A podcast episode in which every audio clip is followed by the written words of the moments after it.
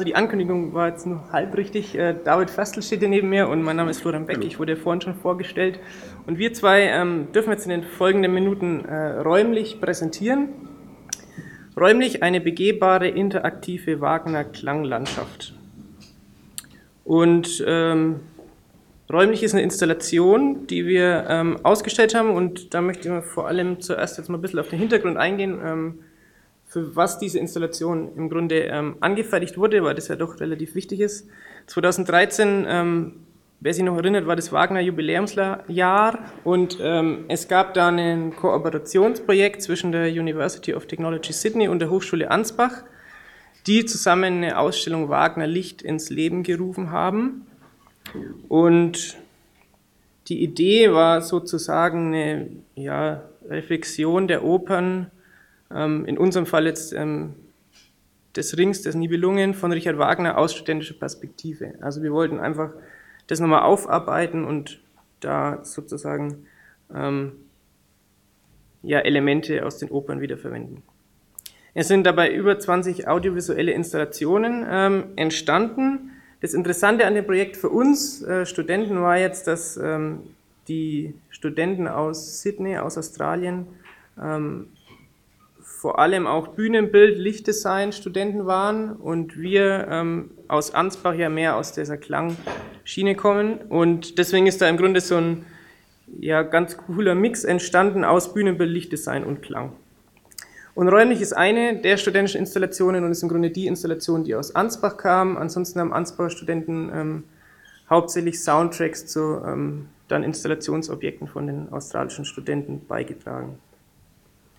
Ähm, hier haben wir einfach mal Bilder mitgebracht von der Ausstellung Wagnerlicht und das ist jetzt eine Installation ähm, von australischen Studenten. Das ist jetzt auch was, was ähm, viel mit Klang zu tun hat. Also da konnte man mit diesen Notenständern, die interaktiv auf den Besucher reagieren, im Grunde sein eigenes Orchester dirigieren. Das, was man hier sieht, ist eher was, was jetzt in der Richtung Bühnenbild anzusiedeln ist. Also das war eine Box mit ganz vielen kleinen Löchern, durch die man dann verschiedene Szenarien aus ähm, Wagner-Opern da begutachten konnte. Und hier ist auch nochmal was, ähm, ja, wo man schön sieht, da ist auch tatsächlich handwerklich, ähm, bühnenbildnerisch einiges angefertigt. Ähm, Underworld hieß die Installation aus Sydney. Ähm, da war in diesem Abgrund auch unten dann Film zu sehen. Und jetzt wollen wir aber ein bisschen auf unsere Installation schauen und uns räumlich ein bisschen genauer ansehen. Ja. Also hallo auch von mir. Ähm, also wir beide sind eben Studenten beim Herrn Pöpel im äh, Schwerpunkt Audio, eben aus dem Studiengang Multimedia und Kommunikation auch. Ähm, ja, was steckt jetzt eigentlich hinter räumlich, hinter dieser äh, Klanginstallation, die wir ähm, aufgebaut haben damals in Sydney? Ähm, wir haben uns gedacht, wir wollen ein neuartiges Erlebnis von Elementen aus Wagenopern schaffen, aus eben diesem äh, Ring der Nibelungen mit Bezug auf das Rheingold äh, und der Ouvertüre aus Rheingold. Und dann haben wir uns gedacht, ja, wie schaffen wir sowas? Wie wollen wir eben äh, dem Besucher so ein neuartiges Erlebnis ähm, beibringen?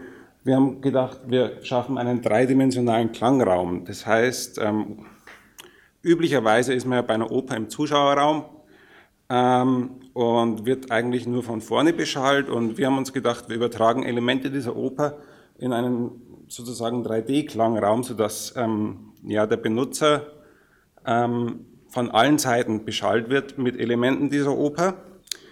Unterstützen wollte man das auch mit Lichtszenarien. Also wir hatten dann natürlich kein Bühnenbild und haben uns gedacht, okay, Ton ist jetzt sehr interessant. Ähm, vielleicht könnte man dann noch eben mit Licht experimentieren, ähm, um auch Emotionen aus dieser Oper oder Emotionen aus Elementen dieser Oper eben zu übertragen. Und dann wollte man das Ganze eben, der wichtigste Punkt, interaktiv gestalten. Also ähm, üblicherweise ist man einer, als, als Zuschauer bei einer Oper recht, recht passiv, man kann nicht eingreifen in die Inszenierung. Und wir haben uns gedacht, wir wollen das Ganze interaktiv steuern, ähm, so dass am Schluss ähm, die Besucher äh, in unserer Installation ähm, einige Elemente aus dieser Rheingoldoper eben selber steuern können. Ja, wie sieht das Ganze jetzt aus? Da haben wir mal ein Bild mitgebracht. Ähm, das war die Installation in Sydney im Rahmen äh, eines größeren Festivals eben auf dieser Ausstellung Wagner Licht.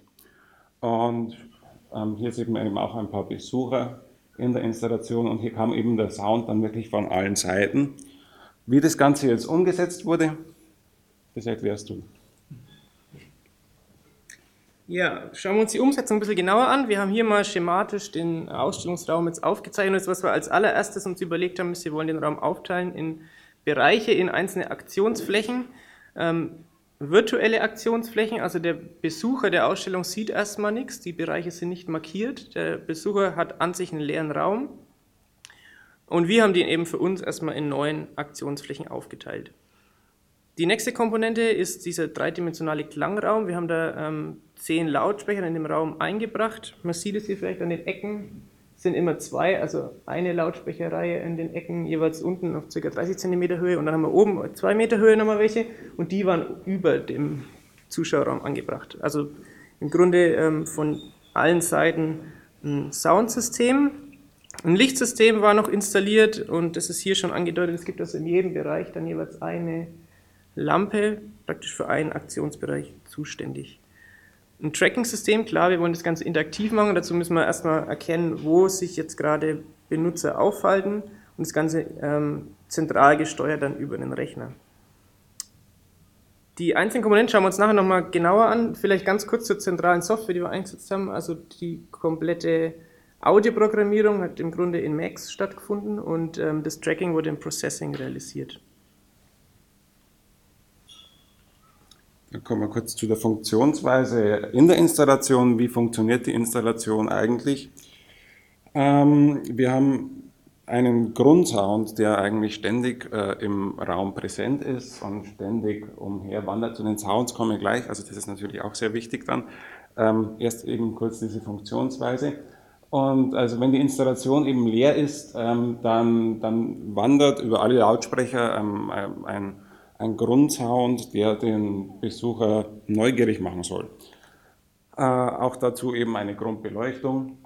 Äh, und wenn jetzt dann eben eine Person in die Installation eintritt, dann wird sozusagen ein erster Bereich äh, dieser neuen Bereiche ausgelöst und es wird äh, ein Motiv oder ein inspiriertes Motiv aus, aus diesem Rheingold abgespielt und äh, es wird eine Lichtstimmung dann erzeugt. Ähm, der Besucher kann sich frei durch die Installation bewegen und insgesamt gab es eben neun so Leitmotive aus dieser Oper, die interpretiert wurden und ähm, genau. Betritt eben dann eine zweite äh, Person ähm, die Installation, dann löst die auch wieder äh, ein, ein Klangmotiv aus, äh, genauso wie Licht. Und diese, diese Motive, diese insgesamt diese neun Motive, die ergänzen sich ähm, ähm sozusagen und ähm, ja, dann kann man eben auch in, äh, mit Armen und Beinen sich in der, in der Installation bewegen und auch mehrere, ähm, mehrere Bereiche praktisch auslösen. Und umso mehr Bereiche dann aktiv sind, umso, umso, mehr, ist, äh, umso mehr Sounds werden abgespielt und letztendlich ähm, entsteht dann dadurch eine Klanglandschaft. Genau, ähm, wichtig ist natürlich, wie klingt das Ganze jetzt? Ähm, und was haben wir denn eigentlich an, an Sound, an Musik eben von Wagner verwendet. Wir haben einer, einmal eben ähm, diesen Grundsound, den ich schon er, äh, erwähnt habe. Ähm, da haben wir aus der Ouvertüre dieses Rheingoldes, ähm, haben wir den, den Anfangsakkord genommen, ähm, der ist in S-Dur und der wird von, von Streichern gespielt. In der Oper ähm, ähm, fadet der eigentlich langsam ein und wir haben uns gedacht, wir nehmen das eben als Grundsound, ähm, haben wir eben auch mal dabei. Können wir mal zeigen. Und dieser Sound, der wandert eben über diese zehn Lautsprecher ständig in der Installation äh, umher. Und wenn dann eben äh, Personen eintreten in die Installation, dann werden eben Wagner Leitmotive hinzugeschaltet. Äh, einmal haben wir die erzeugt durch virtuelle Instrumente, virtuelle Streicher, ähm, Engelschöre, ähm, eine Oboe war auch dabei, Ähm, dann haben wir Flageolet-Töne aufgenommen, mit, mit einem sogenannten E-Bow auf einer Gitarre gespielt. Und ähm, dann haben wir uns auch noch überlegt, ja, ein paar Toneffekte können wir eben auch einbauen. Da habe ich auch wieder Beispiele.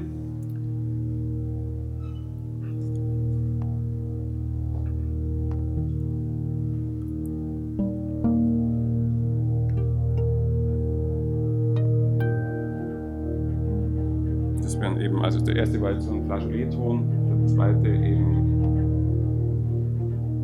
ähm, so eine Streichersektion und umso mehr und um, umso mehr Personen sich dann eben in dieser Installation bewegen, äh, umso, umso dichter wird dieser Klangteppich, der dadurch erzeugt werden kann. Also es entsteht, also das Endziel war sozusagen dann eine, eine Klanglandschaft äh, zu erstellen, die der Besucher erforschen kann und ähm, sich sozusagen ähm, die Motive selbst zusammenstellen kann aus dieser Oper Rheingold. Genau. Dann kommen wir zur Umsetzung, den 3D-Klang. Ja, ich darf wieder ganz kurz ein bisschen was zur verwendeten Technik ähm, sagen. Zum einen wollten wir eine Verteilung des Sounds in der Installation erreichen. Dazu haben wir dann zehn ähm, Lautsprecher angebracht. Das ist das, was ich vorhin auf dem Schaubild schon erklärt habe mit den Lautsprechereien unten, oben und auch über den Besuchern. Ähm, die Verteilung der Sounds deswegen, weil diese Sounds ja immer ungefähr aus der Richtung von diesen aktivierten Boxen kommen sollten und der Grundsound sich auch dreht. Also wir wollten da nahtlos im Grunde ähm, auf so eine, ja, in dem virtuellen Raum von überall her Sound kommen lassen können. Realisiert haben wir das mit dem Max External VBAP und VBAP funktioniert über Phantomscheinquellen, die eben über Amplitudensteuerung ähm, generiert werden. Ähm, vektorbasiert funktioniert das Ganze, das heißt, wir müssen einfach zwei Winkel angeben in diesem Raum ähm, und im Grunde braucht der Vektor dann nur noch eine Länge und das wäre die ähm, Lautstärke, das Volume. Amplitudensteuerung, ähm, das heißt, äh, das Ganze funktioniert über Pegeldifferenzen. Und wir haben die Erfahrung gemacht, dass das für diese Installation ganz gut funktioniert. Wir haben zwar an sich einen relativ ähm, kleinen Sweet Spot genau in der Mitte und die Besucher laufen durch die Installation, aber durch das, dass wir die zehn Lautsprecher haben, ging das einigermaßen. Zehn Lautsprecher bei neun so aktivierten Feldern ähm, passt dann doch ganz gut. Ja, so viel ganz kurz dazu. Ja. Ähm, das Licht, das wir verwendet haben, eben diese neuen äh, BMX-gesteuerten äh, Lampen sollten eigentlich den Besucher eben anlocken in der Installation. Ähm, da war die Grundstimmung immer blau und hat leicht die Helligkeit verändert. Das sollte in Verbindung mit, dem, mit den Klängen in der Installation auch recht geheimnisvoll wirken.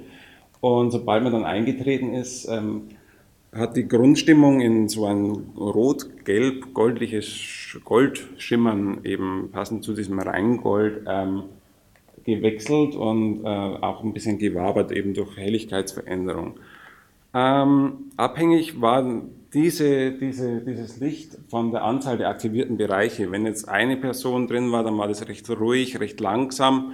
Ähm, haben sich dann bis zu neun Personen eben in der Installation befunden, hatte man auch den Eindruck einer vollständigen Klanglandschaft und, und sozusagen also viel, es war viel los in der Installation dann und dann ist dieses, dann ist dieses Wabern auch schneller geworden und ein bisschen aggressiver. Äh, auch haben wir den Besuchern äh, ein visuelles Feedback gegeben äh, beim Betreten der Bereiche, eben immer wenn äh, der Besucher einen Bereich betreten hat, dann hat es die Lampe eben über dem, über dem äh, Bereich kurz aufgeleuchtet, äh, damit er weiß, okay, jetzt passiert gleich was, jetzt, jetzt fängt gleich wieder ein neuer Sound an und den möchte ich mir dann eben anhören. Genau. Ähm, kurz wieder was zur, zur Technik. Ja, ähm, hier ist gerade schon eingeblendet worden, das Ganze ist über DMX ähm, angesteuert. DMX ist ein ähm, relativ gängiges Protokoll in der Veranstaltungsbranche oder der Industriestandard im Grunde, um Licht anzusteuern und wir haben dabei mit vorprogrammierten Szenen gearbeitet.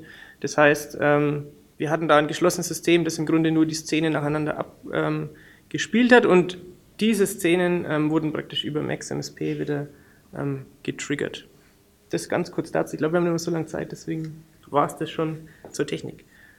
Vom Licht. Ähm, dann würden wir noch ganz kurz auf das Tracking eingehen.